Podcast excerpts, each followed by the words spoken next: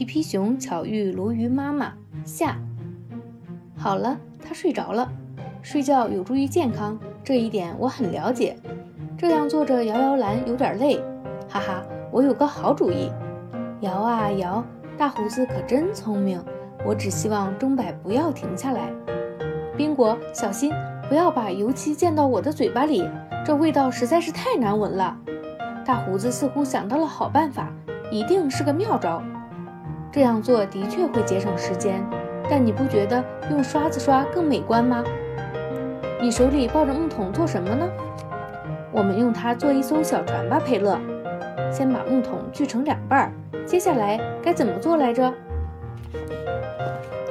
宾果一副若有所思的样子。我们还是先来完成小船吧，皮皮。我们只要把木桶盖安回去，小船就做好了。我感觉要有大事发生，佩勒。只要宾果倒立，他就一定能想到好点子。好，他想到了。所以到底是什么好主意呢？宾果，小船已经造好了，你拿这块木板做什么？哈，是小乌龟。你好些了吗，小乌龟？太好了，小乌龟的病好了。我们把它的玩具都找出来吧。快看，皮皮，你能猜到要用它们做什么吗？木头被锯得很工整，到底是用来装饰，还是有其他的用处呢？哦，我知道了，是龙骨。对呀，没有龙骨的船完全不能正常航行。我们用钉子固定住，它就不会掉了。宾果，你来钉钉子，我把超出船头的木板锯掉。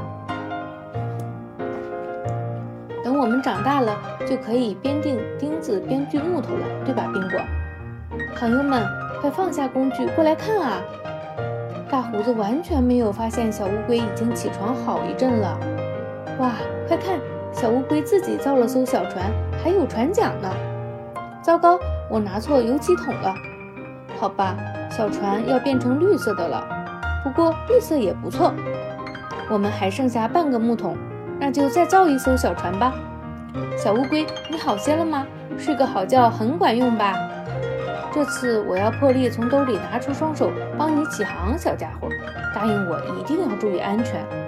祝贺小乌龟，你划得好快，像安了螺旋桨一样。小心不要打到鱼的脑袋。扑通，你的船也下水了，皮皮。我很好奇它能否动得了。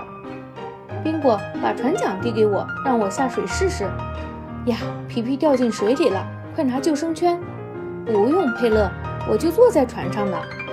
小船的双胞胎来喽，我们要尽快驾驭好它们。啊哈，我先下来，再来帮你，皮皮。上来吧，皮皮。不是你的屁股太大，就是小船太窄。你可是答应过你妈妈不会弄湿裤子的哦。坐大船航行很美妙，但划小船也别有乐趣。小乌龟好像在和谁说话，我们过去看看吧。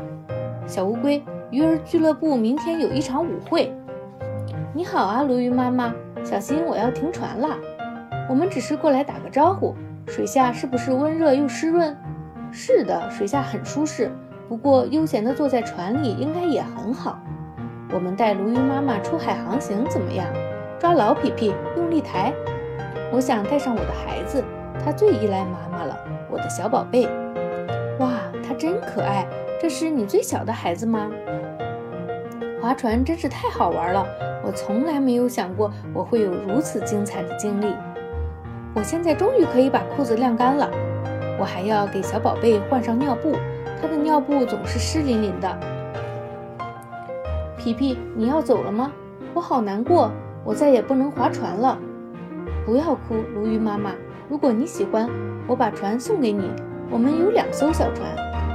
啊，让我亲亲你，你是我见过的最好的小熊。宾果，我把船送给鲈鱼妈妈了，我要和你一起坐船回去。啊，皮皮掉进水里了，他的裤子又要湿了。我看不见他，水里的确很好玩，但他一定要记得浮上来啊！再见了，鲈鱼妈妈，代我们问候你的亲朋。划船的时候要注意安全啊！哎呀，怎么不太稳？船桨也好难控制。好了。对于像我一样拖着大尾巴的鱼来说，这样就简单多了。我们要回家了。是的，我们的船停在比斯开湾。这时刮起了大风，厨师连忙冲进厨房。哇，大胡子，快看！他们似乎弄丢了一艘船，不过没关系，安全回来就好了。佩勒，快把绳子扔给我们，不然我们又要飘远了。为什么别人停船看起来那么简单，我们就不是呢？哈哈哈，看来得让大胡子把你们推到岸边了。幸好大胡子是经验丰富的老水手，这也是最近才意识到这一点的。哈，还是把你们抬起来比较简单，剪断绳子有些可惜。不过先给你们松绑更重要。学习我的做法，下次你们就可以自己完成了。首先在每头钉一个钉子，然后系一个水手结，这是水手最擅长的事。这里有一朵蘑菇。或者是我也不知道用水手的语言应该怎么称呼它。太好了，刚好甲板需要清洁，我得给它上面固定一根杆。皮皮，你做的拖把可真棒呀！我的拖把展开了，原来这不是蘑菇，而是一只刺猬。我一般在睡觉前洗澡，不过现在你已经帮我洗干净了，皮皮。皮皮，你说我们要不要再次起航呢？我们已经在这里停泊很久了，找到曲轴，看看能不能让发动机启动。不不，皮皮，我想听到的是发动机的隆隆声，不是你手风琴的声音。好吧，皮皮，在出发之前，让我们欣赏一段真正的水手舞曲吧。我爱爱爱大海，当风暴来袭，呜哈，让我们远航。哎呀，好累呀！当一个音乐家太费力了。皮皮最擅长启动发动机了。咦，他去哪儿了？国王送给我们的汽油太好了，冒出的烟可真浓。剪断木毛的绳子，宾果，我们已经有真正的铁锚了。让我们先帮皮皮冲个澡。我们干净的轮船不能有脏兮兮的船长。把所有的工具都放进佩勒的大会袋里，我们就可以起航了。朋友们，我相信。精彩刺激的冒险正在远方等着我们。好了，皮皮熊巧遇鲈鱼妈妈的故事今天就讲完了，请大家期待《皮皮熊寻宝历险》。